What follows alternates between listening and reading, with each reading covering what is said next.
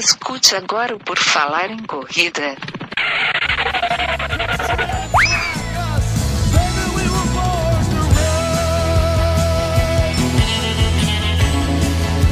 Are you ready to run?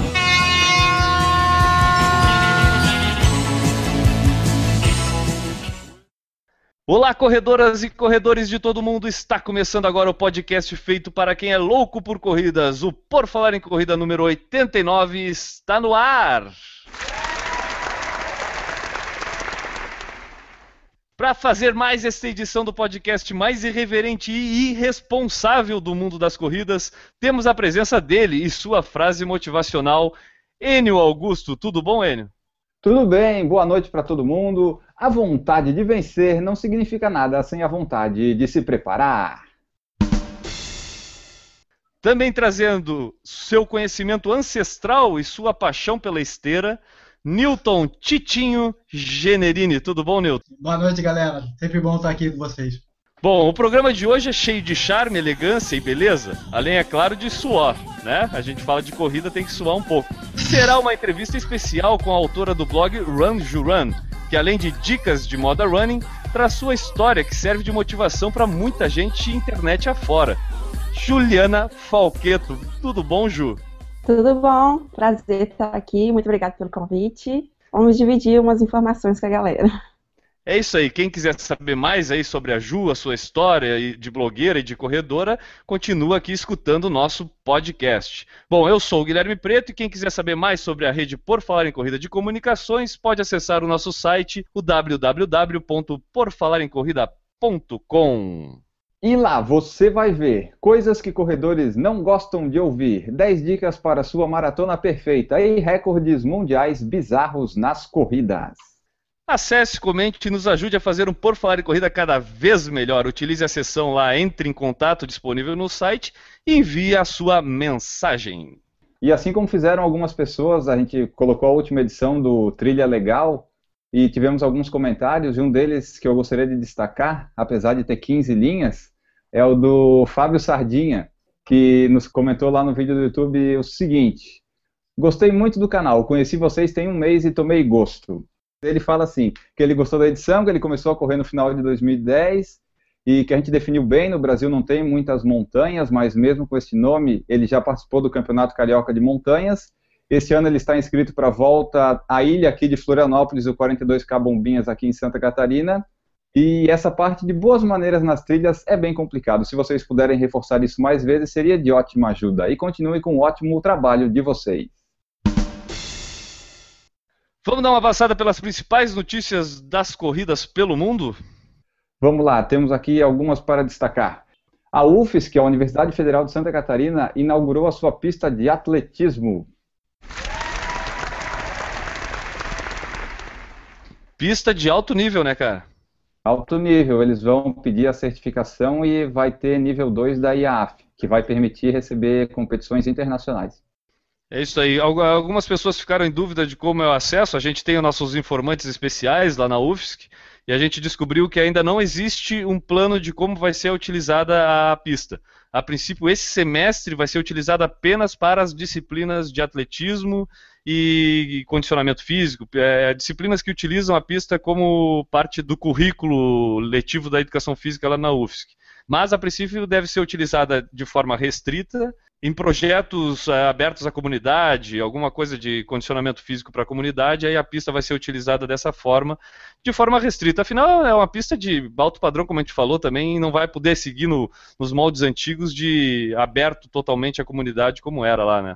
Só, só um comentário aí, é, evidentemente que essa pista tem que ser altamente restritiva, né? Embora muitas pessoas achem o contrário, a utilização dessa pista tem que ser bastante restritiva porque senão ela rapidamente vai se desgastar e é uma pista para atletismo de alto nível, de alto rendimento. Por mais que a gente entenda que as pessoas queiram usar uma pista desse tipo, é, é complicado a utilização dela pelo público em geral, a Deus dará, digamos assim. Eu gostaria muito de correr nela toda semana, mas não vai dar, né? Ju, só aproveita. Eh, aí eu, tu treina em pista, né? Eu acho que eu já vi alguma coisa no teu blog de treino em pista, não, te, não treina, ou treinaste alguma vez em pista? Treino. É, eu tenho acesso a uma pista aqui perto de casa. E quando dá, eu treino. Às vezes me enjoo um pouco, né? Porque a pista são 400 metros e os meus treinos estão bem mais longos que isso. Mas aqui, no meu caso, a pista que eu tenho acesso, ela é, ela é aberta, você tem uma credencial para poder acessá-la, mas ela é, não tem restrição, não. Várias vezes a gente se depara com caminhante, ela também está bem desgastada. Mas é bom, eu, eu gosto de poder ter acesso a ela e poder usar de vez em quando. É um, é um acesso liberado, porém controlado, né? Então tu tem Isso, que fazer um é cadastro para poder utilizar. Exatamente, mas ela não é restrita como deveria ser para manter a qualidade da pista. É que tem vários níveis de pista, né? Você tem pistas de padrão internacional, de competição internacional para usar em Bolt usar, e pista que você vai usar no, frequentemente para o treino do dia a dia. Essa não é uma pista, teoricamente, não deveria ser uma pista para ser usada no dia a dia. O treino uhum. tem que ser, ser, em outro lugar, que nem o jogo no Maracanã, né? Você não vai fazer treino de, de sub-20 no, no Maracanã. Não, nem de profissional.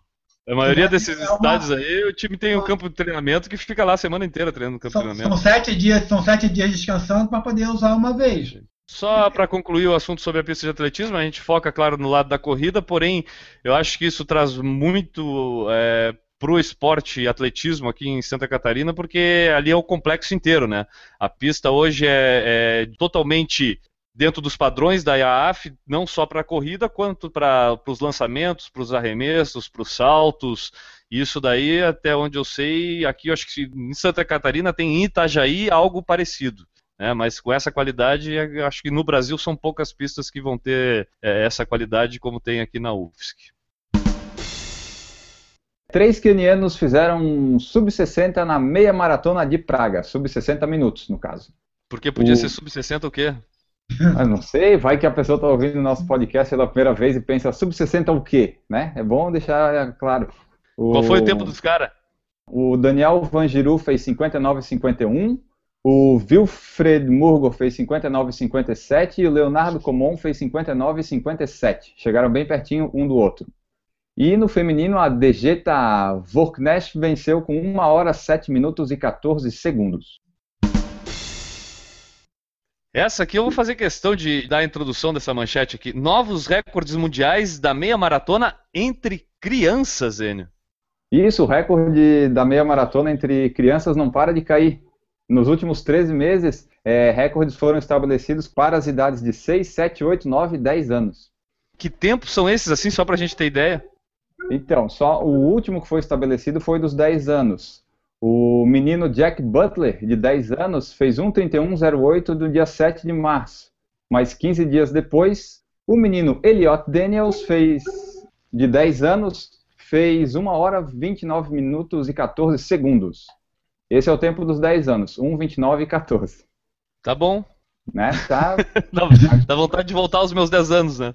Deixa eu só passar dos outros aqui para o pessoal ver. Ó. Dos 6 anos é do Kyle Schwartz, com 2 horas 19 minutos e 48 segundos. Esse é um tempo mais factível para nós, né? Pelo menos de 6 anos eu consigo pegar. Né? Agora do de 7, 8 9 já vai ficar complicado para nós, que no 7 8 é, é, o mesmo, a mesma pessoa que tem, a mesma criança que tem o recorde, que é o Dallas Striker. Ele tem 1 hora 43 e 53 nos 7 anos e 1 hora 43 e 8 nos 8 anos. Já complicou. E, por fim, o de 9 anos é o William Stone, que tem 1 hora 41,07. Esse William Stone é uma pedra, né, cara?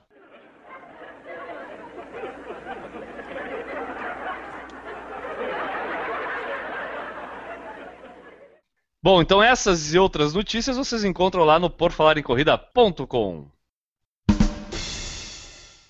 Vamos então ao que interessa nessa edição número 89. Hoje a gente terá a participação feminina mais do que especial aqui no Por Falar em Corrida. Já que a participação das mulheres nas corridas só aumenta, não podemos ficar de fora.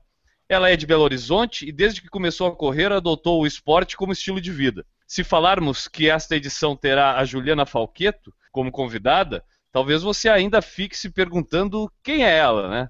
Talvez. Mas se dissermos que a nossa convidada especial é a Run Juran, ninguém terá dúvida. A edição 89 é uma conversa com a Juliana sobre corrida, moda esportiva, dicas, rotina de treinos, blog, Instagram, entre outras coisas. A gente já falou demais até agora, né? nossa convidada, é hora de se apresentar. Tudo bom, Ju? Tudo bom. Conta um pouquinho da tua história pra gente. Eu, particularmente, acompanho teu blog, acredito que desde o início, a gente começou nossos blogs muito próximo. Eu me lembro de te conhecer através de um comentário no meu blog, aí fui conhecer o teu blog, a gente acabou dentro daquela integração ali de blogueiros, né, de corrida. E aí, desde lá, eu acompanho a tua história. Confesso que virei até fã do teu blog, sou admirador tanto da qualidade dos teus posts quanto da tua própria história, mas eu quero que tu te apresente um pouco pra gente, conta como é que foi essa chegada no mundo das corridas, como que foi criar esse blog, de onde veio essa ideia de começar o blog, conta um pouquinho pra gente de ti aí. Obrigada, Guilherme. Eu lembro mesmo muito bem de eu te conhecendo, acompanhando o blog, casal assistiu uma meta, né, de correr uma meia. Isso. Lembro direitinho, lembro direitinho. Comecei, assim, eu via as pessoas correndo na rua, eu achava legal, achava bonito, mas eu não achava que era para mim. Eu achava assim, nossa, que lindo, bacana. Quem sabe um dia, né? Tentei algumas vezes, mas assim, eu não tinha muito fôlego, não era um nunca fui uma pessoa de praticar esportes, né? Eu fugia bem das, das educação físicas na época de adolescente, o meu negócio era participar de dança, coisas do tipo. Mas aí até que um dia eu passei por uma prova, vi, assisti, fui assistir uma prova de corrida e eu vi que lá tinha gente de tudo quanto é tipo, não tinha só pessoas que já corriam, né?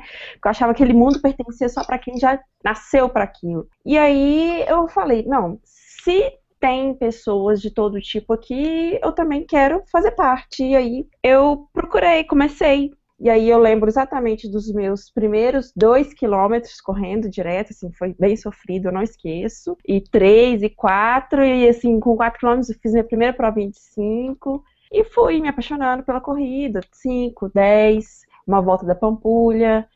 Aí deu vontade de fazer meia maratona, e por aí foi. E o blog surgiu aí, nesse meio.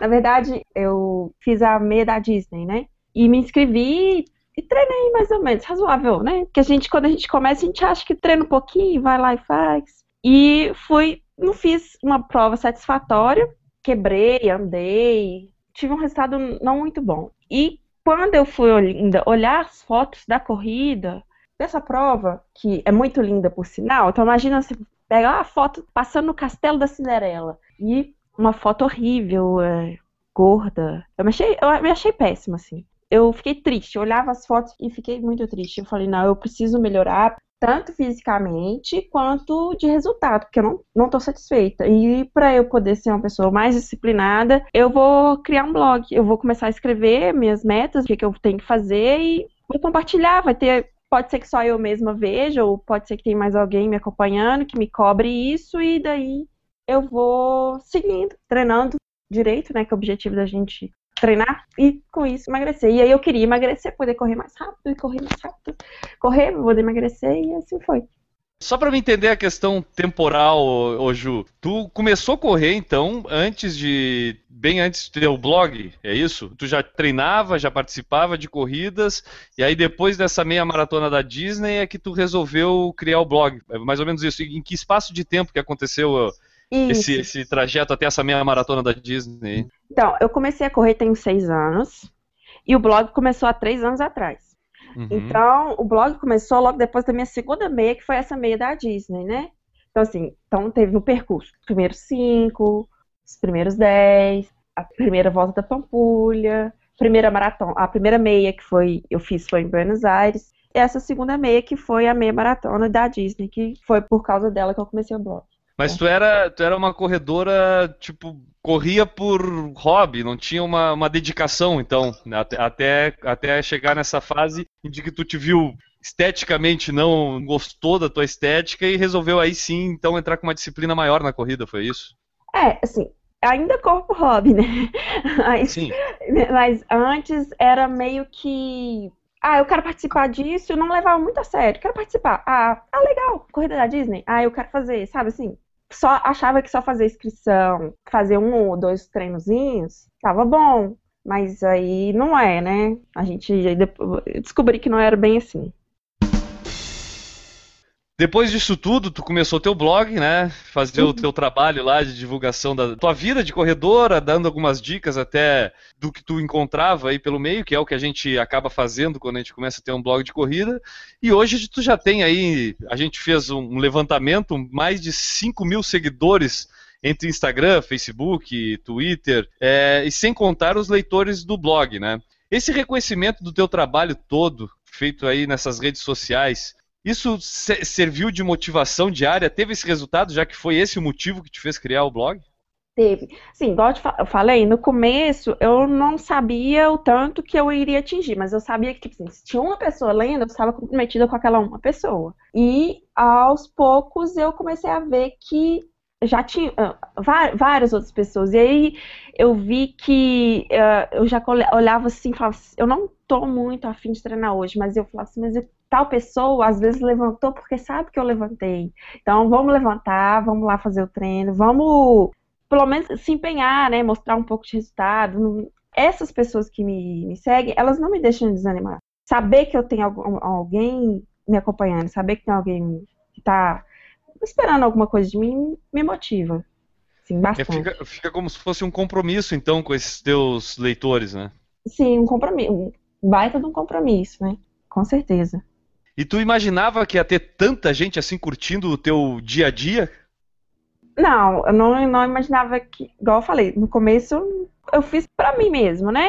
Algumas pessoas, igual. No começo a gente tem um, um blog acompanha o outro e tal. Então, eu imaginava que ficaria por ali. Já, já era motivação suficiente, né?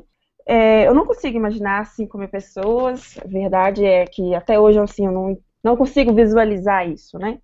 É, é eu até escrevi certa vez no meu blog que é essa sensação mais ou menos que tu está descrevendo também blogar me fazia a frase foi blogar me faz correr, correr me faz blogar, né? Tipo, uma coisa acabava gerando a outra e a outra acabava gerando a uma. Virava um ciclo ali e que isso até servia como motivação pra gente quando a gente procura outros blogs também para saber o que, que o pessoal tá fazendo, como também quando a gente escreve a nossa história. É mais ou menos isso que tu tá falando. Deixa eu perguntar aqui, Enio, tu, eu já falei que eu conheci ela, a, a Ju, desde que eu comecei meu blog. Tu conheceu ela, a Ju, a partir de quando, Enio? foi quando eu comecei a escrever mais naquele meu antigo blog que eu não escrevo mais, o Radioativos. Quando eu comecei a escrever mais de corrida, que eu procurei outros blogs para seguir, para ler de corrida também do pessoal, né? Porque eu gosto de ler dos relatos de prova e treino. E daí eu achei o, o da Ju e de várias outras pessoas também. Daí eu comecei a acompanhar, acho que foi lá em 2011, não, 2011 não, que não tinha ainda, 2011 foi quando eu comecei. Lá por 2012, depois lá pela metade de 2012, mais ou menos. Inclusive esse podcast, se a, se a Google, se a Google, se a Ju olhar lá no Google Analytics dela, provavelmente essa semana teve muito acesso no blog dela, né? Teve, acho que ela, se ela olhar ontem e hoje, vai ter bastante acesso a Florianópolis, que a gente entrou lá para buscar informações. Deixa eu te perguntar uma coisa, já que tu não, não acessa blogs, ô Nilton. Não, eu acesso blog, mas é raro. Tá, então é nesses momentos raros em que tu acessa blogs, Newton, tu vê essa questão de motivação presente na, nessa questão de criar um blog? Tá, eu vou dar o um exemplo do, do, meu não é um blog, né? Vocês sabem que o meu, meu site não é um blog, né? É um, é um calendário. Mesmo não sendo pessoal, ou seja, é, falando sobre a minha pessoa, o contato que você tem com o público que diz, nossa, você é o do site, né? Você é o do Correio FC, já, já te motiva a continuar tanto o site quanto continuar correndo. É, é, muito comum, você, pô, sabe, chega 10 horas da noite, chega aquele e-mail com uma corrida nova e tu fica, poxa, será que eu vou botar? Será que eu vou botar? Amanhã eu boto, aí tu lembra, poxa, o cara tem 200 pessoas olhando ali hoje, Boa, vamos lá botar essa corrida. E ao mesmo tempo isso motiva, te motiva também a continuar correndo. Eu acho que sim, com certeza absoluta. A ideia da ajuda do site, do blog, ou seja lá o que for, de ter contato com outras pessoas que correm, te motiva muito a continuar correndo. É, o Enio vai lembrar, logo que a gente. Eu, eu já tinha um pouco isso no, no Correr Vicia. É, eu lembro de, de, as pessoas me, começarem a me reconhecer assim nas corridas aqui em Florianópolis, mas muito mais quando a gente começou com Por Falar em Corrida junto. Tinha algumas pessoas que cruzavam comigo na corrida, eu não sabia quem era, perguntava, e o Enio não apareceu? E esse, esse, tipo de reconhecimento nos estranhava bastante, né, Enio? Tipo, a gente voltava para casa e a primeira coisa era falava, pô, cara, tem gente, um cara lá nos, nos, nos chamou, não sabia quem era. Tu lembra disso, Enio? Lembro e acontece com mais frequência do que eu, eu imaginaria que acontecesse. Já aconteceu lá em Porto Alegre, na Golden Ford, já aconteceu na Golden Ford de São Paulo. E às vezes aqui em Florianópolis, quando as pessoas me encontram, já ultimamente eles falam, não me chamam pelo nome, chamam de olha lá o por falar em corrida. É uhum. legal também. As pessoas às vezes não vão saber mais meu nome, mas sabem onde é que é, pelo menos. Tu deve vivenciar isso também, né, Ju? Ah, sim, vivencio bastante. É, o que eu, eu, gosto, assim, é que às vezes tem algumas pessoas que às vezes conhecem a gente pela internet, mas não conhecem a gente pessoalmente. E eu gosto muito que às vezes é, tem muita gente que fala assim, ah, eu te vi, mas fiquei com vergonha de falar com você. Eu gosto muito de conhecer as pessoas pessoalmente, quem tá ali, quem me acompanha. Eu adoro, sabe, conversar, não precisa ter vergonha de falar comigo. Acontece isso muito, de te vi lá, mas fiquei com vergonha de falar com você. Mas normalmente eu vejo assim muito em prova, sou bem abordada e quando eu viajo também, quando eu vou fazer alguma prova fora e tal, sou bem abordada por várias pessoas. Eu gosto, eu gosto muito. Gosto de conversar, de conhecer a outra pessoa, né? Porque eles já conhecem a gente assim um pouco, né? Mas conhecer, conhecer um pouco quem te acompanha, saber um pouquinho da vida deles também a própria história que levou eles a, te, a, a, essas pessoas a chegar no teu nome, a te conhecer, acaba sendo interessante pra gente, né? Uhum. Porque é, é, existe sempre uma história para ele ter chego lá no teu blog. E essa história geralmente é alguma coisa ligada à corrida que ele estava buscando ou, ou né, tinha por curiosidade e acabou chegando lá naquele ponto. A gente, eu e o Enio, a gente tem essa, essa timidez, né, Enio, é, nata da gente. Então, a gente muitas vezes até as pessoas podem achar que a gente não cumprimenta por arrogância, né? Mas é muitas vezes até por causa da timidez também de poder interagir assim. Mas eu acho interessante pra caramba e, e muitas vezes dessas histórias retornam como motivação e como parte da nossa história para continuar correndo, né, Ju? Isso, nossa, com certeza. Saber, saber um pouquinho das pessoas, o que, que elas estão treinando, como é que elas estão, o que elas estão fazendo ali. Do mesmo jeito que a gente compartilha a nossa, conhecer as, as dos nossos leitores também é legal. É isso aí. Então, aproveitando o link, eu quero também saber um pouco do teu dia a dia. Agora, os nossos ouvintes querem saber um pouco do dia a dia da Ju. A gente vê que tu produz conteúdo muito interessante para o blog, produz no Instagram bastante também, é, Facebook, tá tudo muito linkado ali. Mas a gente quer entender um pouco desse teu dia a dia, como é que tu casa isso é, na, no, no, dia a dia teu aí de atleta amadora? Dá uma, fala um pouquinho para nós como é que tu faz para organizar o teu dia. Ah, então, pois é, é, eu treino pela manhã, né? Porque eu, tô, eu no momento eu estudo à noite, então eu preciso treinar cedo. Então, se eu não treinei, não, se eu não acordei para treinar, acabou. Porque... Inclusive, deixa eu até, já até te interromper. Chega às vezes dá uma preguiça excessiva o horário que tu sai, consegue sair para treinar. Eu não sei aqui o Enio, tu segue o Instagram dela, tu deve ver também, né? Às vezes eu acordo 7 horas da manhã já tem foto dela indo treinar, cara. É, as fotos tá escuro ainda, ela já tá correndo e eu tô mal e mal acordando. Da onde tu tira essa energia para acordar cedo e com essa vontade durante tanto tempo? Porque uma vez ou outra, talvez até eu consiga também. Agora, confesso, fazer isso constantemente, é um, para mim, é quase impossível. Então, é, é, realmente não, não é fácil tirar energia para acordar cedo. Falar que eu levanto pulando da cama, não, eu não levanto pulando da cama, não. Eu levanto meio com raiva, com ódio de despertador. Meu Deus, o que eu tô fazendo aqui? Mas... Ufa, não sou só eu, então. Não, mas é o seguinte, eu já perdi treino, algumas vezes. Eu falei assim, não, não vou, vou ficar aqui. Mas o arrependimento de não ter ido é muito maior do que essa raiva que eu sinto de manhã na hora de levantar. Então, isso aí é passa. Tomo um cafezinho, levanto, troco de roupa. Quando eu já chego para treinar, já passou. Já tô animada, já tô treinando. Agora, aquele arrependimento de treino perdido fica até o próximo treino, né? Então, aí eu, eu respiro fundo, seguro o choro, né? Aguenta, prende o choro e vai. Mais ou menos assim, porque se não for agora, não vai, perde o treino, treino perdido. Aí é triste. E tu, tu, tu uh, pelo que eu vejo nas tuas postagens, tu faz treino de academia todo dia de manhã também, ou é só corrida? Qual é a ordem do teu treinamento? Então, eu tento malhar quatro, pelo menos quatro vezes por semana. Então, para poder fazer isso, eu tenho que correr e muitas vezes, muitas vezes, logo em seguida, depois da corrida, eu vou para academia fazer fortalecimento. Não é sempre que eu faço isso, não, mas para poder manter os pelo menos as quatro vezes, eu malho depois de correr. Agora, eu voltei a nadar, então eu tô nadando também. E tô fazendo um funcionalzinho. Tudo isso para ficar forte, né? Tudo para ficar forte e correr melhor. Do que ela falou do perder tênis, é óbvio que todos nós perdemos tênis. Né? Por mais que a gente goste, ah, tem aquele dia que não rola, não vai, tá com dor de cabeça, acordou tarde, etc. Mas o arrependimento que fica é realmente indescritível, né? Parece que tu matou alguém e então tu acaba indo de qualquer forma. É. Pra não ficar com esse arrependimento depois. É estranho isso, e a gente não ganha, não ganha nada com isso, mas fica aquela sensação de fracasso, né? Acho que fica essa sensação de que você não cumpriu com o seu dever.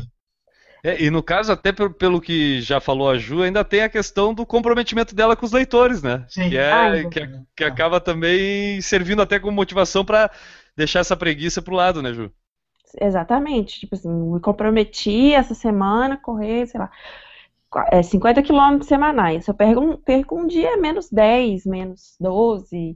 Uhum. E aí? E o meu, o meu, minha programação, minha planilha, meu calendário, como é que vai ficar? Meus resultados. Pois é. E onde é que entra aí a produção para a internet? Como é, onde é que tu inclui isso no teu dia a dia, ou se tu reserva um dia da semana? Como é que tu ah, casa tudo isso junto? Porque eu, eu vou dizer por, pelo meu lado. O meu blog começou a perder em produção de conteúdo no momento que eu comecei a aumentar o meu ritmo de treino. Quando eu comecei a treinar para uma maratona, eu não encontrava tempo nem motivação, muitas vezes. Eu preferia ficar descansando do que estar tá escrevendo para o blog. Como é que tu tenha, tenha eh, juntado esses, essas duas tarefas no teu dia? Então, eu tento, assim, escrever um cada dia um pouquinho. Não é todo dia que eu consigo postar, mas todo dia eu tento produzir um pouquinho. Começo, edito, às vezes edito algumas imagens para publicar no dia seguinte. Então, assim, eu sou. Eu não funciono muito por programação. Ah, vou gerar o conteúdo da semana que vem todinho hoje e para ficar a semana inteira, assim, não consigo. É, às vezes surge uma ideia naquele dia, então o máximo que eu faço é começo já a escrever, a editar. Às vezes eu tenho alguns posts meus exigem muita edição de imagem, então começo naquela semana, vou aos pouquinhos, aí entre um, entre a, eu estar tá escrevendo um post maior que exige mais trabalho, eu escrevo um outro mais simplificado e vou fazendo assim. Normalmente é um pouquinho por dia mesmo, diário. Deixa eu aprofundar um pouco aí, curiosidade minha. Essa tua interação, porque eu, por exemplo, eu comecei a fazer um blog de corrida porque eu já tinha um pouco de conhecimento de como se fazer um blog. Já trabalhava um pouco com isso há muito tempo. No entanto, para mim falta muito conhecimento de edição de imagem, edição gráfica e tudo. Eu fui aprendendo isso meio aos trancos e barrancos. Tá? Inclusive como se fazer um podcast. Foi algo que eu aprendi aos trancos e barrancos nos últimos anos. É, como é que é a tua relação com a internet? Tu aprendeu a mexer com blog para fazer esse teu blog ou tu já tinha o conhecimento? Até porque, te digo, uma das coisas que primeiro me chamou a atenção muito no teu blog, logo que tu criou, é a qualidade gráfica dele. Tu produz as imagens de uma forma em que deixa o teu blog bonito pra caramba. Isso eu valorizo bastante. Tu já tem, já tinha esse conhecimento gráfico de blog, tu já trazia isso ou tu aprendeu tudo isso por causa do blog? Eu sempre tive facilidade com computador e sempre acompanhei muito, muitos blogs, né? Então, assim, eu já gosto muito de fotografia, então já, já tinha uma facilidade com relação à edição de imagem também. Muita coisa você vai aprender com relação à necessidade, né? E eu cursei alguns anos de design gráfico também. Apesar de que foi só o comecinho, eu não cheguei a aprender bem essa parte específica de pesada, não. Foi mais na parte de criação mesmo que eu tive. Mas o blog surgiu até um pouco antes disso. Então, assim, eu acho que juntou um pouco essa minha facilidade com o computador, com a internet. Sempre gostei muito de, de, ler blogs, sempre. Mesmo antes de eu ter o meu blog, eu sempre li e acessei vários tipos de blogs. E essa minha facilidade com imagem, meu gosto por fotografia, acho que juntou um pouquinho de tudo. E aí, várias coisas. Ah, eu quero fazer isso, como é que eu faço? Google. Aí o Google me ajuda. Que eu quero fazer um podcast, como é que eu faço, Enio? Vai no Google e no YouTube. Exatamente. Eu também uso os mesmos recursos. Google e YouTube. Os engenheiros civis têm os melhores blogs, né, de corrida, não tem? Exatamente, engenheiro civil tem os melhores blogs de corridas. Engenheiro civil tem os melhores blogs de corrida, os melhores conteúdos. É, isso aí. Pra quem não sabe, então, né, Jô, já vou entregar. Tu é minha colega de profissão, né? Tu também é engenheira civil, né? Da onde surgiu isso de tu ser engenheira civil? Tu, tu, tu já atuou como engenheira civil ou tu atua? Atualmente não estou atuando, mas eu já atuei, atuei durante seis anos. Sou uma engenheira civil com experiência. Eu sempre gostei de matemática. Eu sou, tenho facilidade de informática, facilidade na, nos cálculos e. É, eu, eu tenho a parte da informática. Dos cálculos eu sempre fui mal pra caramba. É, aí foi, aí eu fui fiz engenharia, porque eu achei que eu ia me dar bem como engenheira. É a segunda Ju, engenheira civil, que eu conheço que corre. Ah, então, tá vendo? Viu quanta coincidência, ele? Bom, a gente viu recentemente, a gente implantou um stalker na última semana na tua vida, tá? É, a gente contratou um stalker no Por Falar em Corrida e a gente percebeu que nos últimos posts teus tu tem tentado voltar uma disciplina de corrida para conseguir voltar a ter, atingir os teus objetivos na corrida. Como é que está sendo esse processo aí? Me explica essas, essas tuas últimas semanas da tua vida de corredor aí. No final do ano passado eu fiquei uma pessoa bem indisciplinada. Pois é, indisciplinada indisciplinada. E, tipo, eu não me curto muito quando eu sou uma pessoa indisciplinada, não. Porque eu não, tô bem, é, corro mal, tô muito devagar. E aí acaba tendo resultado na balança também, não tá dos melhores. Eu não quero, não é isso que eu. Não me sinto bem assim, então eu quero voltar a ser a Ju disciplinada de sempre, do jeito que eu gostava, corrida, acordar de manhã, cedinho, treinar, malhar, me alimentar direitinho, e aí treinar e ter um resultado bacana, você sai feliz. Aí eu tô assim, tô conseguindo. Eu tenho, eu tenho uma opinião, porque eu também passei por isso, principalmente depois da maratona, com lesão, e agora filho e tudo, então muda bastante. E eu tenho sentido uma coisa que eu quero saber se tu não passa pelo mesmo processo. A primeira vez que a gente precisa dessa vontade de chegar a algum lugar na corrida, a gente tem isso meio que naturalmente. Na segunda vez, eu já tentei voltar a algum ritmo algumas vezes. O Enio está aqui como testemunha disso, que às vezes eu compartilho com ele meu, minha, minhas dificuldades. E, e, o que falta às vezes é, parece que não é a mesma coisa do que quando a gente começa. E a gente parece que tem mais aquela dificuldade porque a gente já sabe onde vai chegar. Né? Tipo, não tem aquela curiosidade de onde vai chegar. Ah, tu sente sim. isso também? É, é diferente do que quando começar? É um pouco mais difícil? Sim, eu sinto, eu sinto isso, a falta da novidade, né? Você fala, e sim, com certeza eu sinto, porque você já sabe que você é capaz, você já sabe que você já conseguiu. Então, você já fala assim, eu não tenho que provar nada em mim, eu já provei, né? Eu acho que tem um pouco disso. Mas eu acho que aí é a hora que você tem que criar novas metas, né? Novos desafios. Um, metas um pouquinho mais ousadas do que as que você já teve antes. Então, é nisso que eu me motivo agora. Que eu também, eu também já tive várias tentativas de volta, assim. Também depois da minha lesão, que me desanimou bastante. Aí é isso, é criar novas metas. Por exemplo, ano passado eu não estava podendo criar tantas novas metas que eu estava retornando, né? Então eu tinha que meio que aceitar, as minhas metas eram de voltar, ah, começar as metas todas de novo, fazer minha, minha meia, uma meia, fazer outra meia, melhorar o tempo da meia, e, e assim vai. E agora, esse ano eu já estou conseguindo já poder usar um pouquinho mais e tentar, né? Porque também como é, vai e volta, a gente acaba regredindo com relação à performance, né? O cara tá ali quietinho ali, o, o Enio, Tu também já passou por alguns períodos de lesão, né, Enio? Mas tu é um cara que vai contra isso que eu e a Ju tá, a gente tá falando. Tipo, tu consegue voltar e sair, voltar a correr todos os dias no mês seguinte se precisar, né, cara? O que que tu faz? Não, eu tento, tipo, a lesão que eu tive, a última que eu tive foi agora em novembro, fazia tempo que eu não tinha até. Mas é porque eu, na verdade, é, eu, a correr dói, machuca, é, eu sofro correndo, mas eu gosto, então eu prefiro voltar logo a correr, porque senão eu nunca vou chegar no, no objetivo, como vocês falaram. É, eu já sei até onde é que eu cheguei. Eu sei que para passar disso, eu tenho que fazer um pouco mais. E isso tem que sair da zona de conforto. E daí tem que ir. Daí eu, esse ano, já coloquei alguns objetivos para ver se a coisa anda. E tu, Nilton, tu já teve algum período que tu ficou parado e sentiu dificuldade de voltar por alguma lesão? Ou tu, graças a tua condição física É, nunca é. teve esse período de lesão Mas- mas e. como, como eu sou muito jovem, eu não tenho esse problema de lesão, entendeu? Que vocês velhos têm. Então, é raro ter lesão, mas eu sempre paro no final do ano, né? Eu sempre paro no final do ano, que é- a minha lesão, na realidade, é a minha aversão a calor. Final de dezembro, começo de janeiro, sempre tem uma, pausa, uma pausada, e aí recomeça em final de fevereiro, começo de, de março. Então, isso, isso é verdade, você sempre começa mais, no nível mais baixo, né? Do que você parou, isso é óbvio. O objetivo é chegar no nível mais alto de- da temporada anterior, digamos assim. Vamos chamar de temporada, né? Esse é o objetivo, um pouquinho para frente. Ju, a lesão que tu teve foi em 2013, né? Foi. Na verdade, foi fratura por estresse no isquio pubis. Eu demorei a ser dia- diagnosticada com essa lesão por estresse. Antes, o médico acreditava que era uma pequena tendinite, mas como não melhorou, é, a gente fez uma ressonância e viu que era fratura por estresse mesmo. Onde que foi a tua fratura por estresse? Isquio pubis. Sentia uma dor assim muito grande de lev- a levantar a perna, sabe?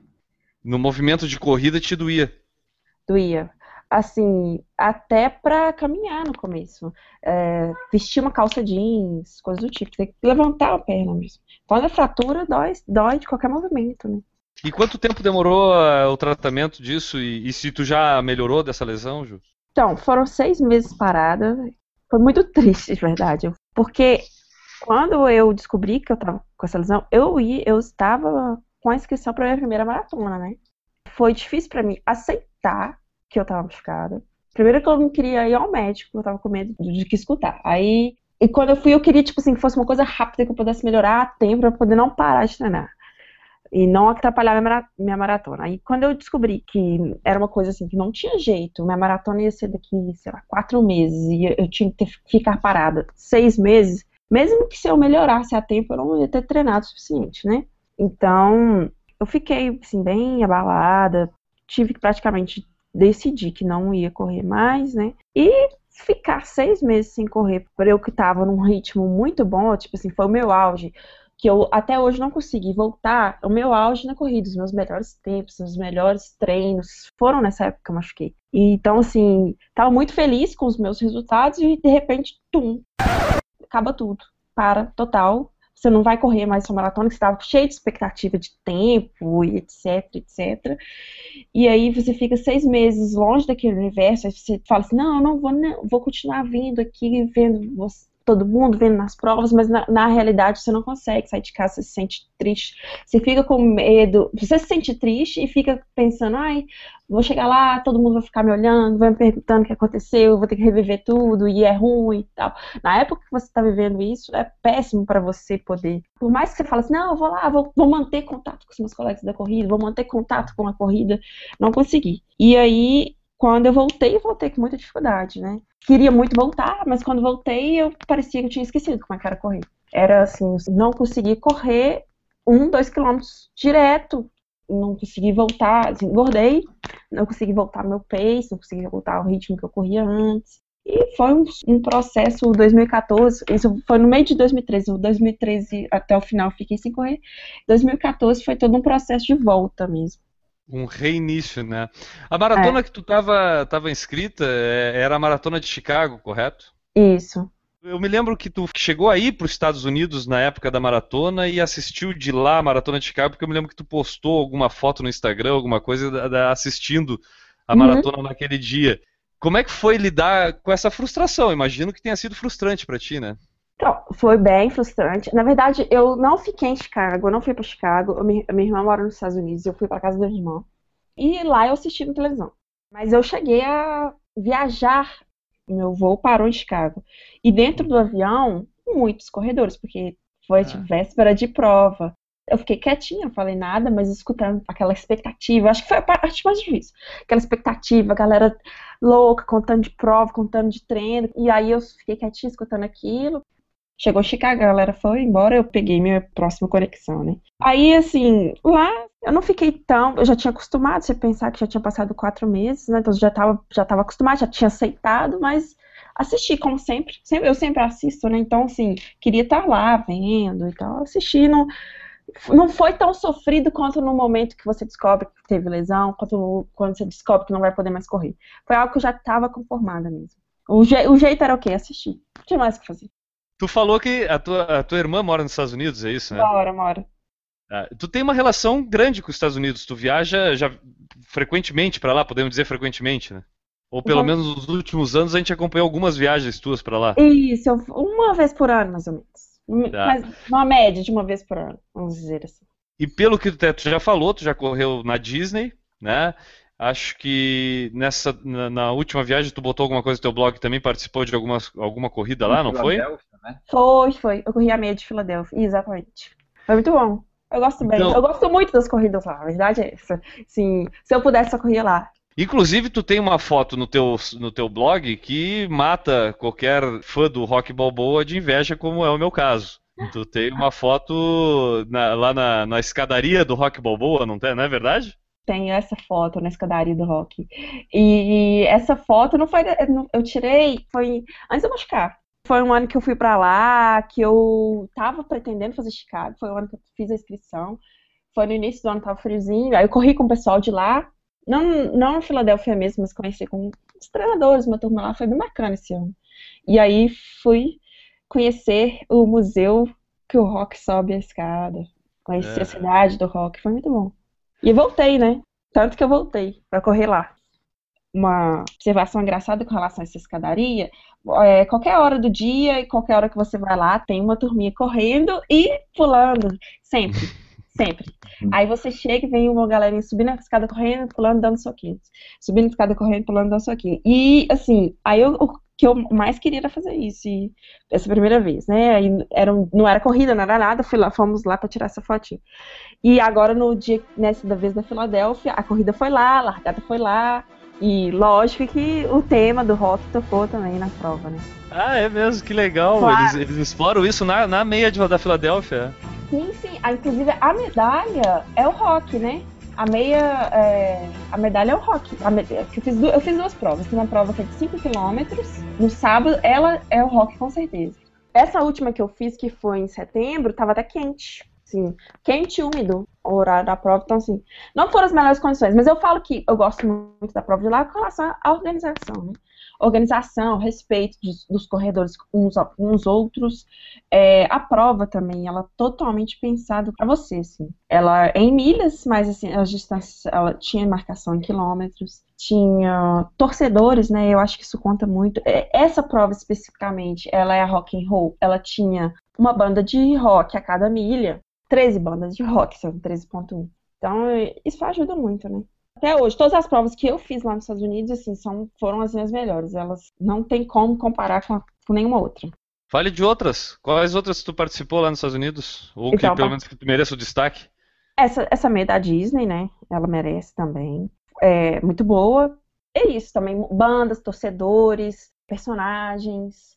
Galera torcendo. Eu acho que isso que conta muito. Respeito, banheiros muitos banheiros, muito pontos de hidratação. Não que você vai beber água em todos os pontos de hidratação, mas tem que na hora que você precisar, ela tá lá. E isso é se é legal. Eu, se eu me planejar e quiser, eu sei onde tem e, vai, e tem, né? Exatamente. É, isso é. E as, por exemplo, essa última meia que eu fiz, que é da Filadélfia, estava muito quente. Então, eu não bebi água em todos os pontos de hidratação, mas todos os pontos de hidratação eu peguei água pelo menos para jogar no corpo, porque precisou isso, as bandas, a galera animando, e assim, tô, pessoas anônimas que não te conhecem, pessoas que não tem nada a ver, gritando, vai lá, e tal, torcendo. Isso para mim é muito, muito, muito motivante. Isso, isso me faz tirar uma energia extra para poder bater um recorde pessoal. Até recentemente teve um vídeo, até eu tenho que botar esse vídeo lá no, no blog. É, é, é sobre basquete, mas fala justamente sobre a importância da torcida. É um time de basquete juvenil de um reformatório americano. Eles são, eles são presos, é como se fosse uma FEBEM aqui no Brasil, só que eles têm um time de basquete e jogam contra outras escolas. Só que eles não têm torcida. E aí, uma, uns alunos de uma escola é, se recusaram a jogar contra esse time com eles sem torcida. E aí, os alunos da escola foram torcer para o time esse que não tinha torcida. Hum. E aí, na verdade, o vídeo fala justamente sobre isso, sobre ninguém merece é, buscar o sucesso sem ter alguém torcendo por ti, né?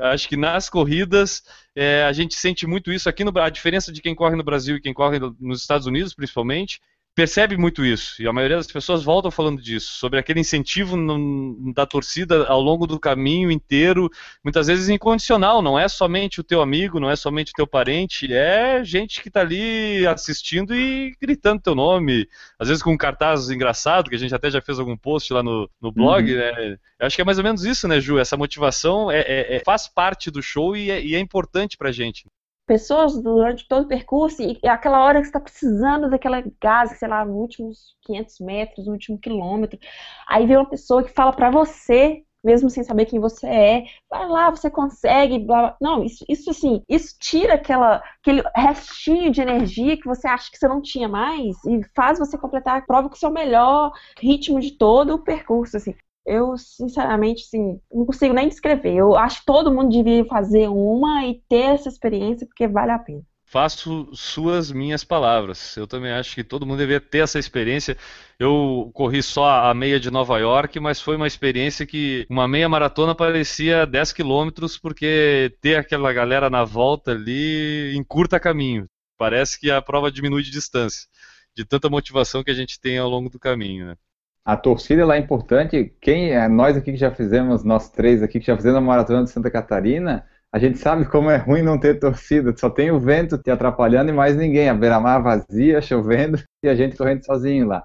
É uma situação totalmente atípica, cara, porque tipo a gente corre sozinho e ali tu pode caminhar. Tu, vamos dizer assim, ó, tu fica sem vergonha. Ah, vou caminhar mesmo, não tem. Porque quando tu tem muita gente na volta, tu até fica com aquela, não, vou dar uma corridinha para não ficar tão feio, né? Eu já mantive meu pace quase um quilômetro melhor do que eu poderia só porque tinha torcida, é ajuda. E na verdade não é só o público, né? Também a quantidade de pessoas correndo à tua volta que te motivam também a não, a não caminhar, a, não, a ir um pouquinho mais rápido. Então, eu me lembro quando eu fiz a meia do Rio, minha maratona do Rio, eu só fui me dar conta de que eu estava correndo assim, né? Conseguir um pace legal, ou, ou se preocupar com o relógio, lá para o quilômetro 17, 18, porque até lá era tanta gente que tu ia, no, ia, ia na muvuca, né? Na onda, digamos assim. Bom, Ju, e os teus objetivos daqui para frente? Né? 2015, a maratona tá aí ou a maratona tá pro próximo ano? Continua com a sede pela maratona? Quais são teus próximas metas tuas aí? Então, o que aconteceu? Com 2014, com essa lesão, não sei, assim, eu fiquei um pouco cismada. Aí sabe aquele negócio, ai gente, eu não vou falar mais meta nenhuma. Eu parei, agora é assim, surpresa, cheguei, vou fazer essa prova. Lógico que não acontece assim, né? Me preparo e tal, mas eu passei a não ficar muito divulgando, não sei, porque por mais que a gente tenha pessoas torcendo, tem pessoas contra também. Eu sinto um pouco isso. E aí eu desde a minha lesão, eu não tenho divulgado quase nenhuma prova, é, feito muito compromisso com relação à prova no blog, né? Tenho feito os compromissos para mim. Uhum. E também eu tirei um pouco de mim aquela obrigatoriedade de fazer uma maratona. Não que eu não queira, mas é porque também eu queria, assim, mostrar para as pessoas que ninguém é obrigado a fazer uma maratona. Às vezes você quer correr 5 km, correr 5 km, correr 5 km para a vida toda. Quero correr 5 km, minha meta é cada dia ser melhor nos 5 km, cada dia ser melhor, sei lá, ou cada dia melhor nos 10, ou ficar nas meias, fazendo meias e meias. Aí, para mim, eu já fiz 5 meias, né? Ainda pretendo fazer algumas esse ano, não sei. Tá, eu, tava, eu tentei, né, fazer inscrição para meia do Rio, eu não, fiz, não consegui, não consegui não. Esgotou. E talvez uma maratona, sim, para 2015 eu ainda tenho que ver como é que eu, meu corpo vai reagir.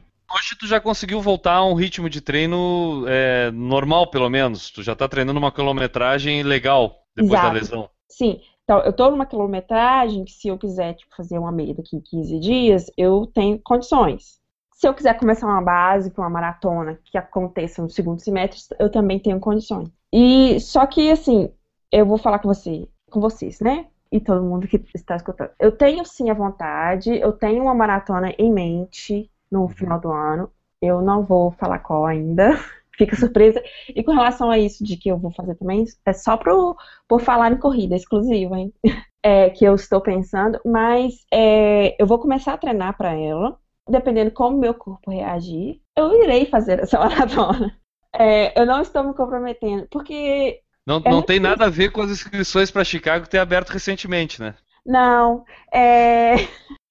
o que acontece? Não, não, não tem a ver com Chicago, não. Eu decidi que eu não vou fazer essas provas muito badaladas, não, sabe? Abri um pouco, até porque tanta gente faz ela, tanto review de, desse tipo de prova, é bom para os meus leitores eu fazer uma coisa diferente. Claro. E- Maratona não falta também, né? Se eu pudesse ficar correndo, por exemplo, corridas diferentes só nos Estados Unidos, Europa, eu ia ficar correndo só as diferentes, eu não ia nas tops. Tu não ia fazer o mesmo, Enio? Opa, já, pra que que eu vou querer correr em Boston e Chicago se tem 52 estados e mais trocentas cidades com corridas boas também, né? Exatamente. E, e fora que esses processos de inscrição são tão complicados, né, que acaba É. desanimando também. Processo de inscrição, aí se você não consegue, você é obrigado a pagar um pacote caríssimo. Eu não tenho essa, essa vontade, sabe? Tipo, acaba perdendo a graça. Você tem que pagar um pacote caríssimo pra você poder correr uma prova. E aí você tem que fazer a inscrição com não sei quanto tempo de antecedência, correndo o risco de se machucar e aí criar expectativas que você não consegue cumprir, né?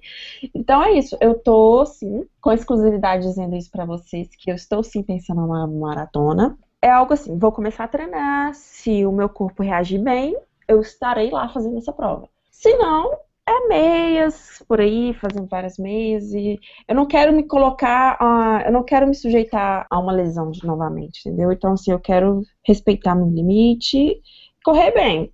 A verdade é essa. A meta principal de 2015 é correr bem. Eu acho que tu definiu muito bem a questão assim, ó. Ninguém é obrigado a fazer uma maratona para ser um corredor.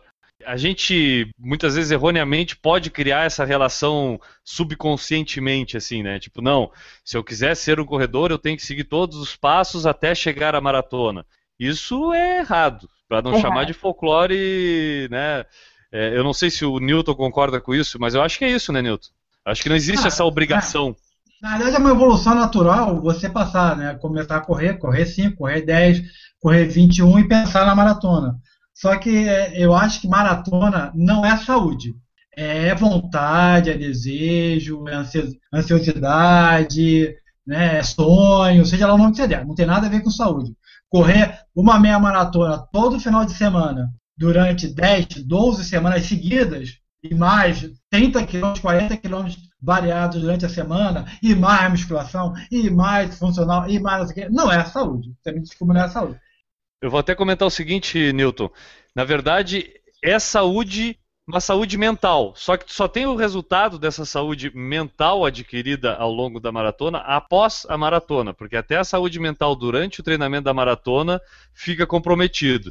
E digo após, porque tu após a maratona, invariavelmente, tu, tu acaba te sentindo uma pessoa mais resistente. Eu digo que eu fiquei até mais paciente depois de ter feito a maratona. Mas é, com certeza eu concordo contigo de que saúde física, maratona não é. Eu acho o custo muito alto. Ano, me- ano passado, né, que vocês sabem que eu desisti de fazer a maratona, eu, eu comecei a calcular o custo, digamos assim, custo mental, de coisas, de oportunidades perdidas para fazer outras coisas.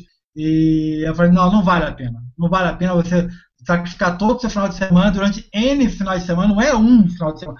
O problema não é a maratona, que você vai se matar naquele domingo, vai passar mal na segunda-feira, na terça-feira tu mal vai conseguir andar. São todas as, sei lá, 13, 14 semanas anteriores que você praticamente viveu em função disso. Eu penso assim também, eu, pen- eu acho que tem que a gente. A gente, quando eu falo a gente é todos os corredores, eles têm que parar de colocar a maratona num pedestal, sabe? Eu acho que a gente tinha que encarar a corrida em si e valorizar todos os tipos de corredores. Porque eu, por exemplo, acho correr uma prova de 5 km muito difícil. Eu evito fazer provas de 5 km, porque eu não. É muito sofrido fazer uma prova de 5 km direito que correr uma meia maratona. Eu acho muito mais difícil.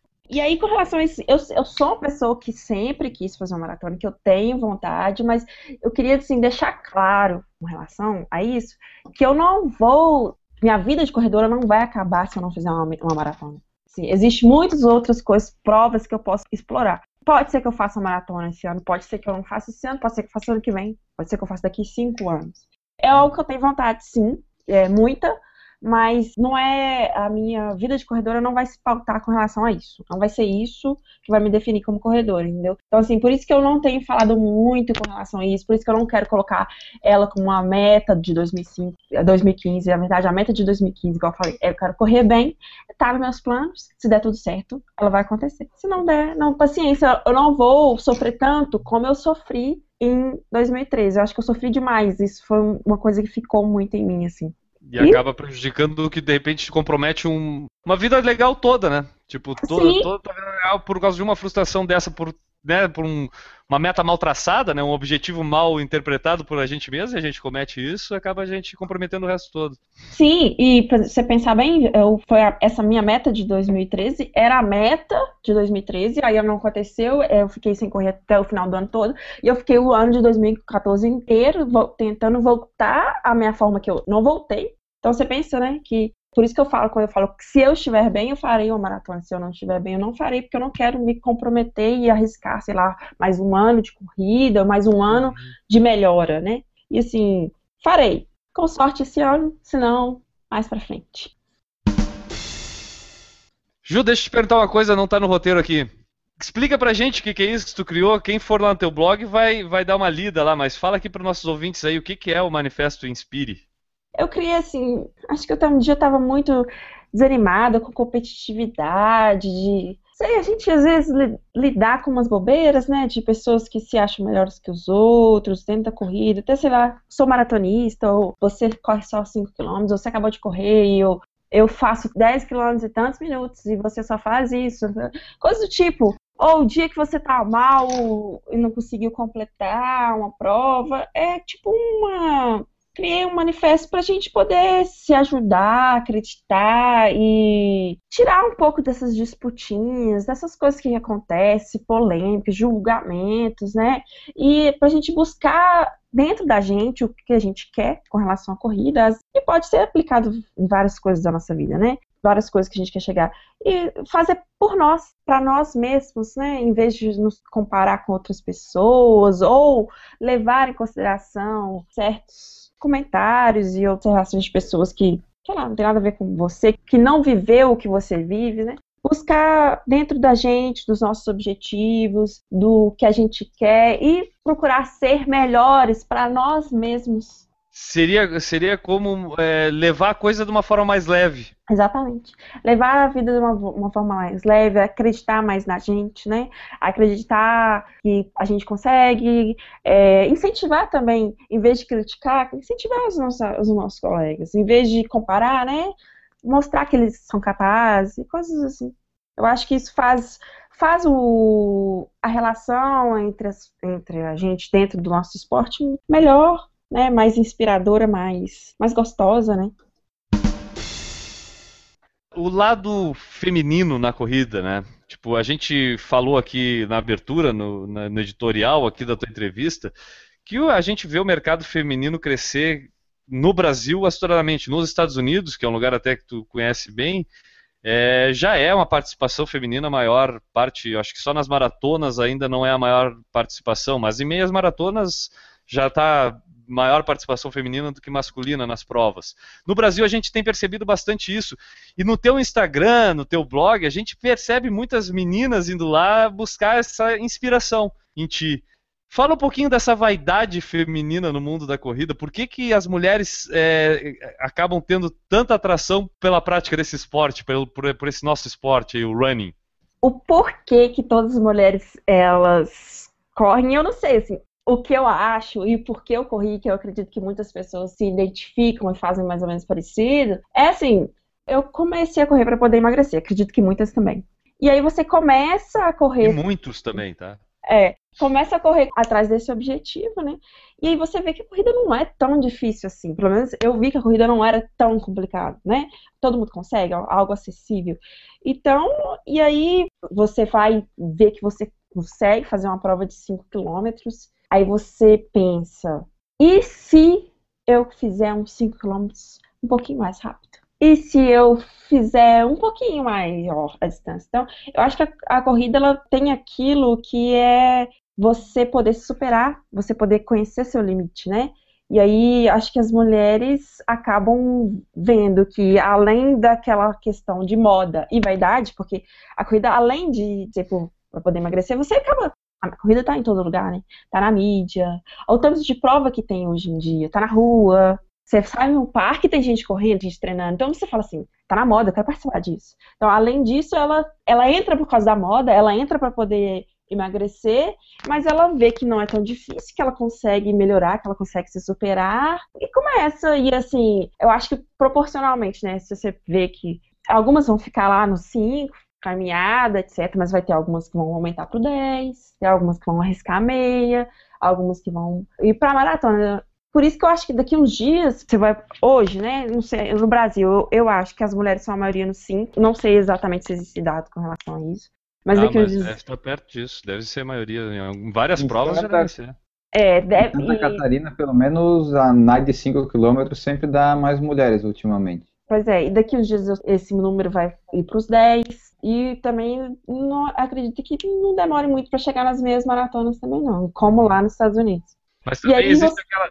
Não existe aquela superação, é, aquela questão da vaidade feminina, que preza tem a ver com a exclusividade, e o esporte corrida, por ser um esporte individual, possibilita as mulheres se destacarem por essa vaidade, pelo menos pra, para as mulheres que dão valor para isso, se destacarem pela vaidade e individualismo que a corrida permite isso no meio esportivo.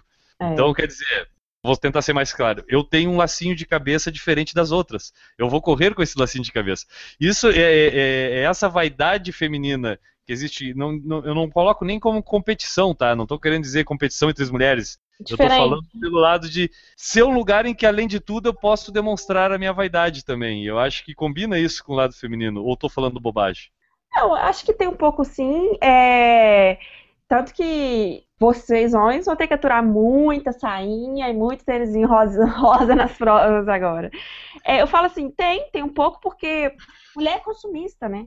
As mulheres são uma das maiores consumidoras. Então, se você pensar que a corrida está na moda, existe uma variedade gigantesca de produtos relacionados com corrida feminina. Elas querem usar. E elas querem mostrar, elas querem diversificar. E, tipo assim, eu quero ter uma saia rosa, eu quero ter uma saia de babado, eu quero ter uma saia de corrida e E tal. eu serve quero- de motivação para continuar correndo também, né?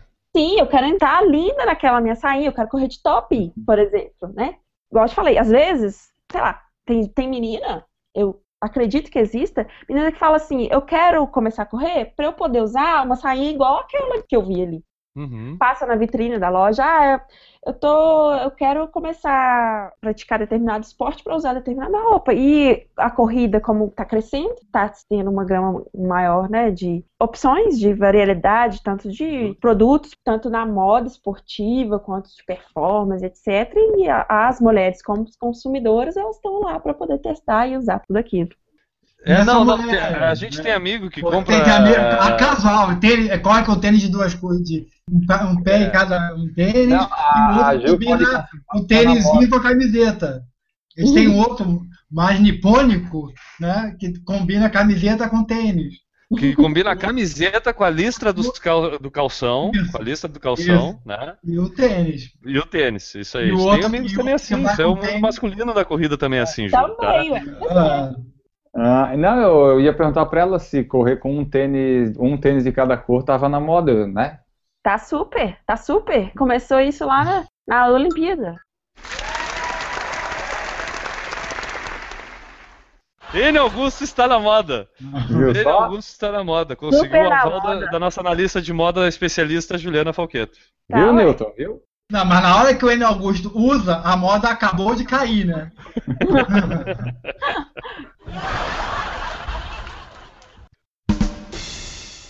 Bom, eu acho que, Ju, desculpa te alugar tanto, mas eu queria saber bastante, acredito que a nossa audiência também queria saber sobre quem é a Run né? Por falar nisso, quem ainda não te conhece, onde é que te encontra na internet? Então, encontra no meu blog, principalmente, que é o www.runjurun.com. Meu Instagram, arroba runjurun. A página do Facebook, que é www.facebook.com.br. Aí eu também tenho, ele não tem tanta visibilidade, mas eu tenho um Twitter, que eu acabo colocando os links, que é o runjurun, só que é run, underline, do, underline run. E a página no Google Plus, que eu tô começando a aprender. Falar a verdade, eu, eu não, ainda não, não sou muito boa com relação a isso. É isso aí. Também pode entrar no post aqui do nosso edição, que também vai estar lá o link para essas redes sociais aí da Ju. E, claro, né, Enio, acho que a gente tem que deixar o convite aqui para ela se tornar uma convidada frequente aqui no Por Falar em Corrida, não, Enio? Pode convidar, vamos ver se ela aceita. Estás convidada a ser uma analista de moda e de corridas femininas, e por que não de corridas em geral, do Por Falar em Corrida. Tu aceita, Ju? Ah, claro que aceito, prazer. Vai ser um prazer poder ajudar e contribuir um pouquinho com vocês. Vai ser um prazer para nós, pelo menos, ter um toque feminino aqui no nosso podcast. Pode ter certeza disso. A gente vai poder dispensar algum de nós, sim. É, né, Nilton?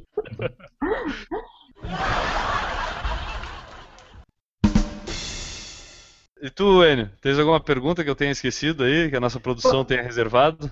É, deixa eu só fazer a pergunta tradicional para os convidados que vêm pela primeira vez. Tradicional porque eu acho que é tradicional, mas enfim, para ela falar um pouco dos, se ela quiser, né, dos tempos, dos tempos dela, dos recordes pessoais dela. Ai, falo. Só tem que abrir aqui, porque eu não sei ele de cor, não, porque tem tanto tempo, coitados.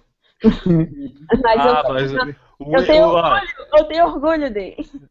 Eu também tenho orgulho dos meus, sei eles decoram. Mas o, o eu, eu não che- o Enio sabe os, os recordes dele e os que ele bateu antes de ser esses os recordes dele, entendeu? Tipo, Nossa. E o tênis, e o tênis que estava usando na corrida. exatamente. E a quilometragem é a exata que deu no Garmin no dia da corrida. E Ju, vou te dizer, tu vai falar o teu recorde nos 10 km, ele vai perguntar se a corrida tinha mesmo 10 km. É, é aferida pela federação. é, é. Federação N de Atletismo. Não, eu, eu. Essa época que eu tava batendo esses 10 quilômetros aí, eu fiz várias, várias pra poder chegar nesse tempo. Então, vamos lá. Nos 5, é 24 e 19. Melhor que o É. Newton. É, essa eu não sei se era ferida, não, vou te falar a verdade. Essa de 5 aí, ela. Aí, o que, que vocês querem? Tem, muito- tem muita distância aqui. Tá, vai lá, 10 km. 10 quilômetros é 52,05. É porque tu, é- tu- pe- pelo, pelo teu comentário, tu é que nem o Enio. O Enio tem recorde nos 3, nos 4, nos 5, nos 6, nos 8, nos 10, nos É. 16, nos Com, 12, com, nos com 13, subida, nos Ué, com subida, 17 com subida altimetria sem descida. É, Ele faz recorde pra tudo. fiz uma prova de 6 quilômetros, bota o recorde. recorde. Ah, é, é assim pra vocês? É? É, porque aqui em BH tem uma prova feminina de 6 quilômetros. Ela tem duas vezes ao ano. Tem que registrar o recorde dela, por que não? Exatamente. Não? Tá, pra mim, pra mim é 5, 10 km é quanto que tu falou? É 52,05. É 10 Lembro milhas. exatamente desse. dia. 52,05? É. Parabéns. Foi no ano que eu comecei o blog. O auditório do Por Falar em Corrida aplaude. 10 milhas, tu já fez alguma? Já. 1 hora 23 e 59. Tá melhor que a do Guilherme. eu achei que tu não ia lembrar ele. Eu lembro até dos, dos recordes dos Cara, outros. né? ele sabe até os meus recordes pessoais. tem Pampulha também. Tradicional, todo ano, 18 Tá, quilômetros. quanto, quanto que é dar pra público? Eu quero ver se tu foi melhor que o Enio. 1 hora 45 e 14. O recorde. Ó, melhor que o Enio.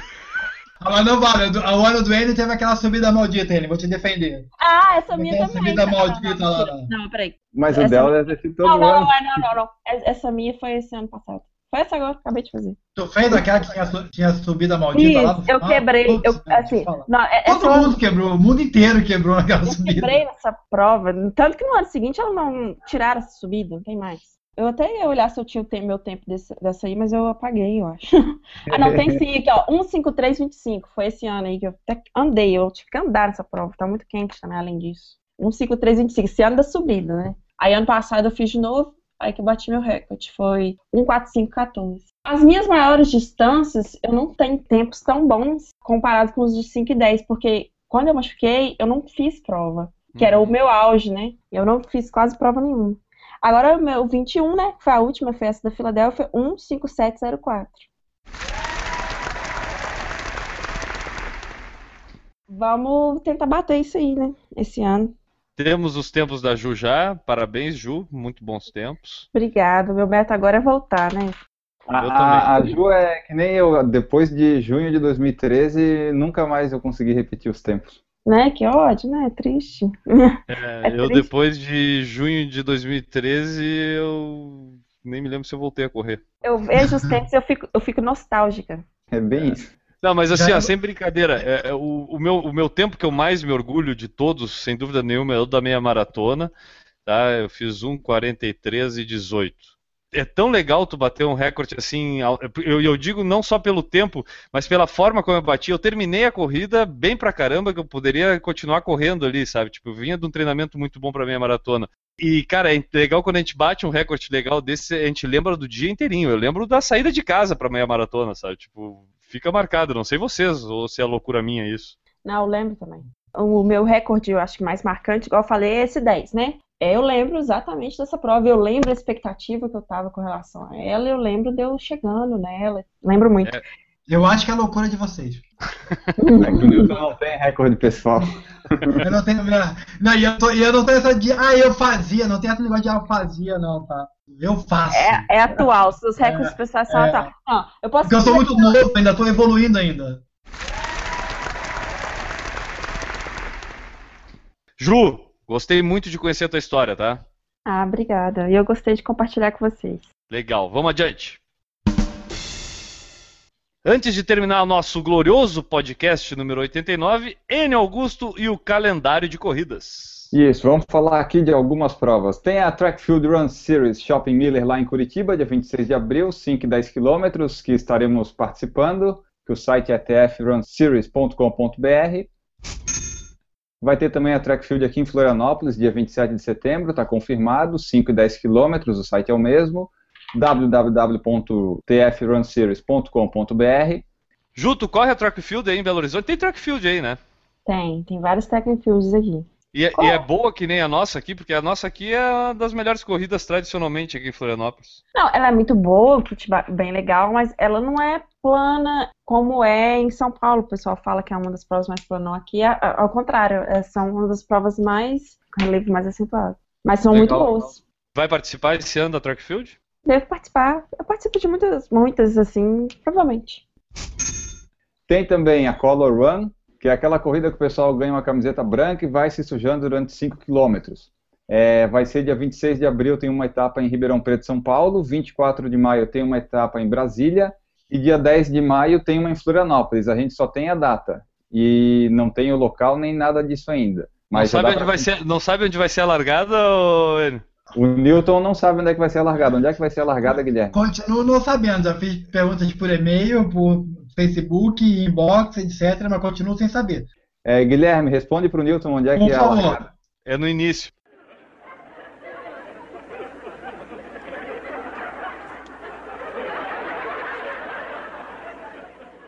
é no site br.decolorrun.com. A pessoa recebe uma camisa branca e corre 5 km se sujando. Também temos a meia de Floripa, que vai ser dia 14 de junho, aqui em Florianópolis, estaremos participando. Tem 21, 10 e 5 quilômetros, o site é www.meiadefloripa.com.br.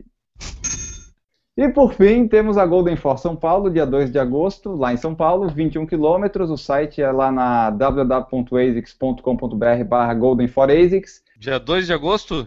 2 de agosto. Planilha Acho que já eu- está montada e grudada aqui na, no armário de casa. Acho que eu vou contigo nessa daí, mas não conta pra ninguém.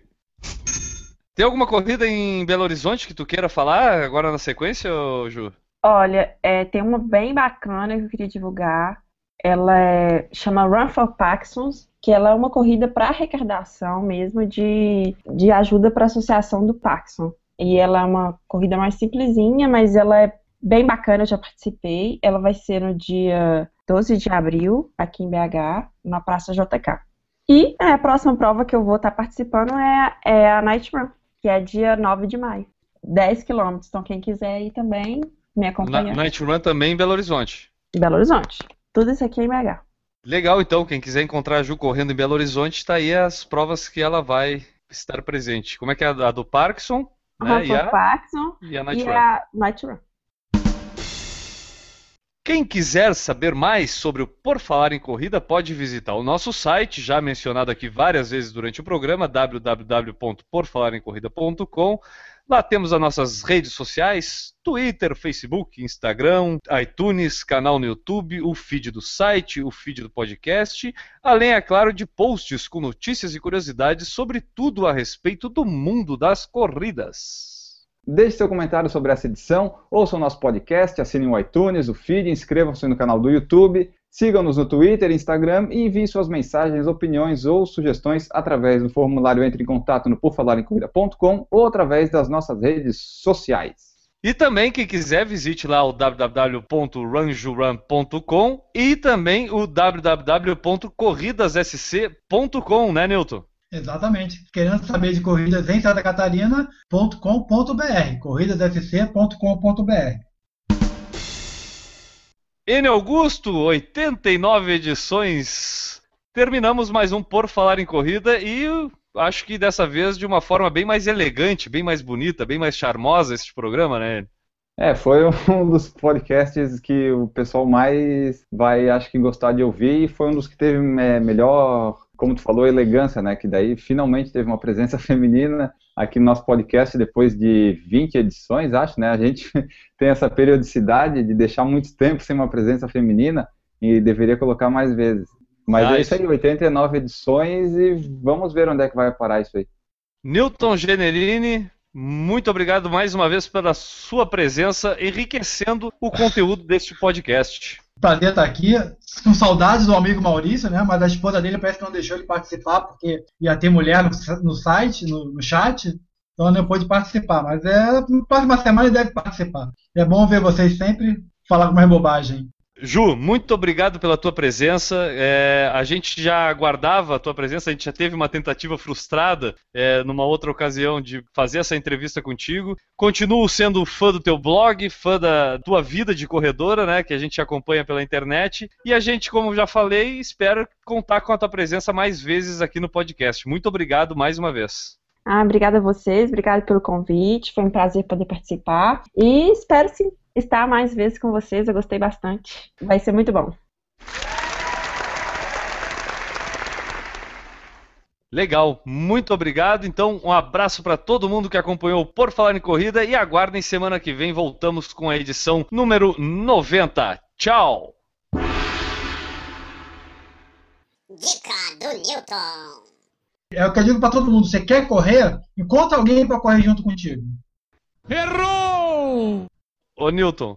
Não dá pra ler tudo que tá escrito. Titinho ali. é o teu apelido, por acaso? Já foi. Já foi Titinho. Eu já fui criança uma vez. Nunca mais chamarei ele de Newton na vida, já sabes, né? é Titinho pro resto da vida. Pra sempre de Titinho agora. Errou! Newton, tens alguma pergunta para fazer pra Ju? Não, uh, não, até que não. Você falou bastante. Falei muito, né? Falei não, não, não, você não, não, nunca fala demais. Certas pessoas do outro lado é que falam demais. É. Mas, não, foi bem legal. Tranquilo. Tá. Errou! Pode falar, Newton. Só uma coisa que eu não sei, é a sua idade. A minha idade? Pô, mas o cara é. O cara é. O cara é ele tem aquela. Saber, tem ele tem aquela. Aquela. aquela é, bom, Newton, a gente entende. A minha idade? A faixa etária, então, melhorou? A faixa, a faixa etária, a faixa etária faixa etária, mais ou menos. É, eu tô na faixa etária do 30 ao 35. Parece? Guria ainda. Guria. É, queria, queria estar mais embaixo. o Newton também queria, mas o Newton.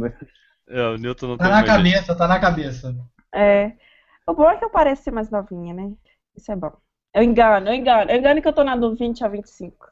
É, eu também engano, eu pareço ter a idade, eu, eu, pareço ser mais novo que o Enio às vezes, yes! entendeu? Tipo, e sou bem mais velho, né, Enio? Então. É, o Enio ainda, então quer dizer que o Enio ainda é o guri aqui do podcast, né? É, pois é. É um baby. Podia ter, podia ter ficado sem essa, Newton. Errou! Eu tenho uma curiosidade minha, então corta, a edição.